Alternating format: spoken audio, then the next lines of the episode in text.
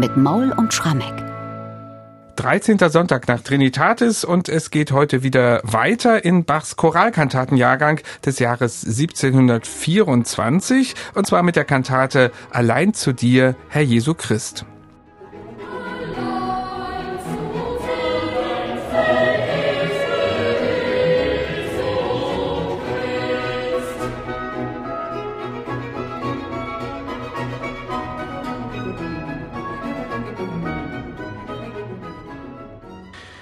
Diese Kantate hat die Leipziger Gottesdienstgemeinde unmittelbar nach dem Evangelium natürlich gehört und da wurde an diesem Sonntag das bekannte Gleichnis vom barmherzigen Samariter verkündet, also gewissermaßen das Sinnbild der Nächstenliebe schlechthin.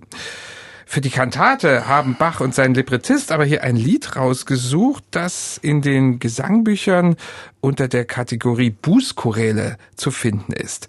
Michael, das musst du uns jetzt aber mal erklären. Das passt doch eigentlich gar nicht so recht zusammen. Nächstenliebe, Bußlied. Na, auf den ersten Blick nicht, aber wir haben hier auch tatsächlich wieder eine dieser Kantaten, die so ein bisschen indirekt über das Evangelium reflektiert und dann irgendwann doch aufdeckt, wessen Geisteskind mhm. sie ist. Ich glaube, wenn man sich dann genau das zweite Rezitativ anhört, also nachdem erstmal gewaltig Buße getan wurde oder der Mensch sich als Büßer bekennt, so ähnlich wie der Zöllner, das hatten wir ja zwei Sonntage vorher, am elften Sonntag nach Trinitatis, dieses berühmte Gleichnis vom Pharisäer und vom Zöllner.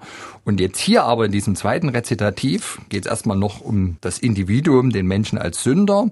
Ich lese mal kurz vor. Mein Gott, Verwirf mich nicht, wiewohl ich dein Gebot noch täglich übertrete, von deinem Angesicht. Das Kleinste ist mir schon zu halten viel zu schwer. Doch, wenn ich um nichts mehr als Jesu Beistand bete, so wird mich kein Gewissensstreit der Zuversicht berauben. Und jetzt kommt's, gib mir nur aus Barmherzigkeit den wahren Christenglauben. Mhm. So stellt er sich mit guten Früchten ein und wird durch Liebe tätig sein. Und ich glaube, wenn man jetzt vor das Wort Liebe noch das Wort Nächsten setzt, mhm. nämlich die Nächstenliebe, die hier die ganze Zeit irgendwie im Hintergrund herumschwirrt und die dann in der folgenden Arie wirklich besungen wird, dann ist doch irgendwie der Bezug ganz klar. Und ich kann mir jetzt vorstellen, dass auch der Pfarrer in der Predigt nicht nur die Geschichte eben da von diesem ausgeraubten, schwer verletzten Menschen verkündet hat, der da auf der Straße nach Jericho liegt und ein Priester geht an ihm vorbei, kümmert sich nicht um ihn, ein Levit geht an ihm vorbei und dann kommt eben dieser Samariter, also einer, also einer Religionsgemeinschaft, die den Juden eher fernstand und ausgerechnet der kümmert sich um ihn, versorgt ihn, bringt ihn in eine Herberge, zahlt sogar sozusagen für dessen Behandlung, für dessen Heilung. Das ist ja sozusagen wirklich nicht nur ein großartiges Zeichen von Nächstenliebe, sondern sogar von Feindesliebe. Und letztlich diese manchmal hart zu erreichenden Tugenden für einen Christen, ja, die werden dann hier dann doch am Ende der Kantate ganz klar der Gegenstand. Und dass vorher erstmal Buße getan wird, ist eben auch das Bekenntnis dafür eigentlich, dass uns diese Nächstenliebe in vielen Situationen im eigenen Leben gar nicht so leicht fällt. Mhm. Also, dass wir deswegen ja doch irgendwie permanent Grund haben zur Buße, weil wir alle wissen, es gab Situationen dann doch wieder, wo wir mal nicht unbedingt den Nächsten so geliebt haben wie uns selbst. Also kennst du das nicht, lieber ja, Bernhard? Ja, das kenne ich. Und es das heißt also in dem Sinne hier erstmal eine Selbstreflexion machen und dann kannst du den Nächsten auch wieder ordentlich ja. lieben. Und Gott bitten, dass er einem täglich wieder die Kraft schenkt, diese christliche Tugend wirklich im Wettkampf durchzubringen. Mhm. Und jetzt kommt aber der Eingangschor dieser genau. Kantate, Michael. Und da muss ich sagen, ein sehr groß angelegtes Stück, wieder nach dem üblichen Muster des Choralkantatenjahrgangs, dass also der Choral zeilenweise dargeboten wird. Und ich finde, es klingt für so eine Selbstreflexion, für so ein Bußlied ziemlich fröhlich, ziemlich ausgelassen. Ja, da kann ich dir nur zustimmen. Also eine ausgelassene Selbstreflexion. Ja, ich meine, danach bleibt's ja nicht ganz so ausgelassen, mhm. ja, sondern da wird's ja dann doch wieder etwas bedächtiger. Aber hast du eine Erklärung dafür?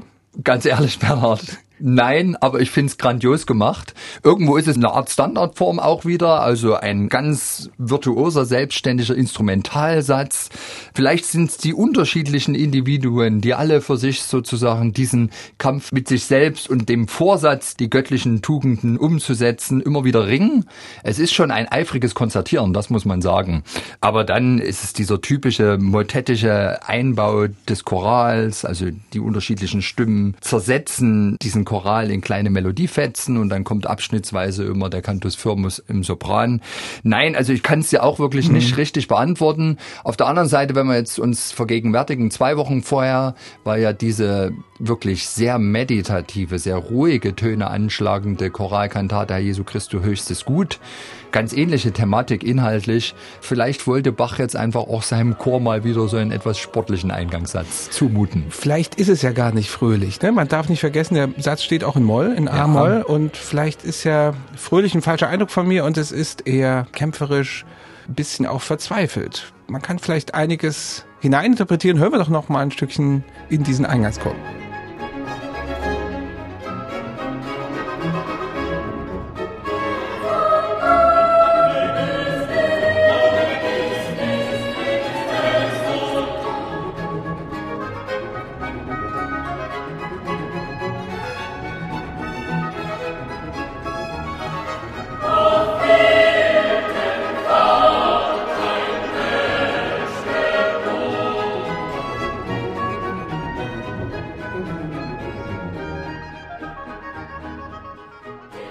Und vielleicht könnte man ja auch jetzt erwägen, es ist ja letztlich gerade in der zweiten Hälfte des Choraltexts auch eine sehr positive Aussage. Ich weiß, dass du mein Tröster bist, kein Trost mag mir sonst werden. Und insofern ist es ja auch wieder, also vorweggenommen eigentlich ein Dank dafür, dass Jesus uns Menschen, uns Sünder annimmt. Und das ist vielleicht dann doch ein Grund zu freudigen, musikalisch etwas sportlichen Affekten. Also Sie merken schon, liebe Zuhörer, hier gibt es verschiedene Ansichten über diesen Eingangschor und das ist vielleicht auch die große Qualität, dass hier immer genug Assoziationspotenzial besteht. Ja, es geht weiter in dieser Kantate und da kommt eine ganz besondere musikalische Kostbarkeit. Das ist diese Altarie, wie furchtsam wankten meine Schritte. Da hört man gedämpfte Violinen, Streicher, Pizzicato und Basso Continuo zur Altstimme dazu. Für mich, Michael, ist das fast so eine Art Fortsetzung dieser Arie, die wir vor ein paar Wochen besprochen haben, wie Zittern und Wanken der Sünder Gedanken aus dieser großartigen Kantate Herr, gehe nicht ins Gericht mit deinem Knecht. Also siehst du es auch so als so eine musikalische Fortsetzung? Gebt dir vollkommen recht. Der Text ist ja auch schon ganz ähnlich, ja. Wie furchtsam wankten meine Schritte, doch Jesus hört auf meine Bitte und zeigt mich seinem Vater an. Der A-Teil, dann der B-Teil. Mich drückten Sündenlasten nieder, doch hilft mir Jesu Trostwort wieder, dass er für mich genug getan. Und insofern, ja, textlich ganz ähnlich und Bachs musikalisches Mittel ist auch ganz ähnlich. Anders als bei Zittern und Wanken holt er jetzt nicht seine gern genutzte Bassettchen-Technik heraus, also dieses Komponieren ohne echten Generalbass, aber er schlägt, ich finde, einen extrem empfindsamen Ton an, ja, mit diesen Pizzicato-Effekten und eben den gedämpften Streichern. Gedämpfte Streicher hat man sehr oft. Und das Bild, was er, glaube ich, tatsächlich zeichnen will, sind die wankenden Schritte aber jetzt nicht in Form einer völlig unrhythmischen Arie. Eigentlich ist es ja doch eine letztlich sehr gemächlich und sich schön anhörende, dahinfließende Bacharie. Aber die wankenden Schritte, die bleiben den gedämpften Violinen vorbehalten, weil wenn man sich das anschaut, sieht man ja, die spielen immer nur kleine Melodiefloskeln in Sechzehntelnoten, ohne dass die immer so richtig zu Ende gehen. Es wirkt fast ein bisschen, finde ich, wie so eine Art musikalischer Lückentext. Es fehlen einfach immer dann so zwei, drei Noten und es schlägt in unterschiedliche Richtungen aus. Und das sind ganz klar aus meiner Sicht die unsicheren, auch etwas schwachen Schritte, die sich aber durchaus gut anhören.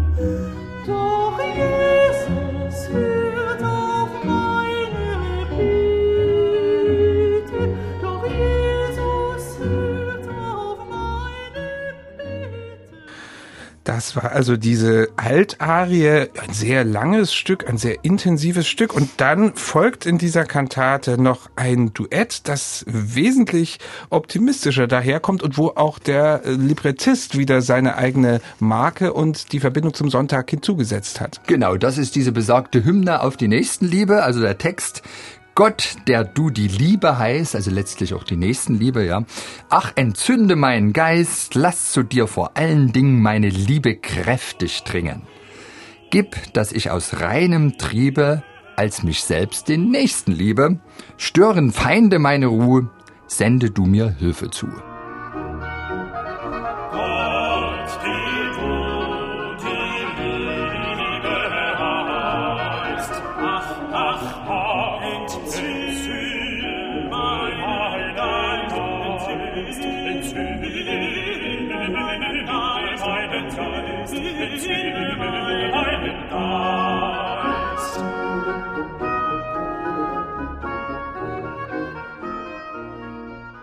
Und das singt jetzt nicht nur einer, sondern weil es wirklich so eine Generalaussage ist dieser Kantate, komponiert Bach ein Duett für Tenor und Bass, die wirklich diese Tugend der Nächstenliebe besingen, beschwören.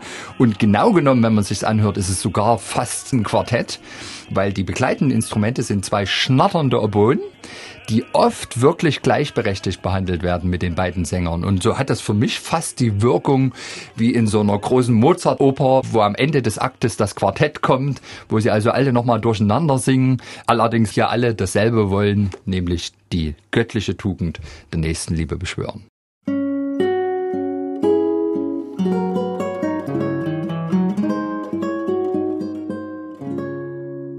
MDR Classic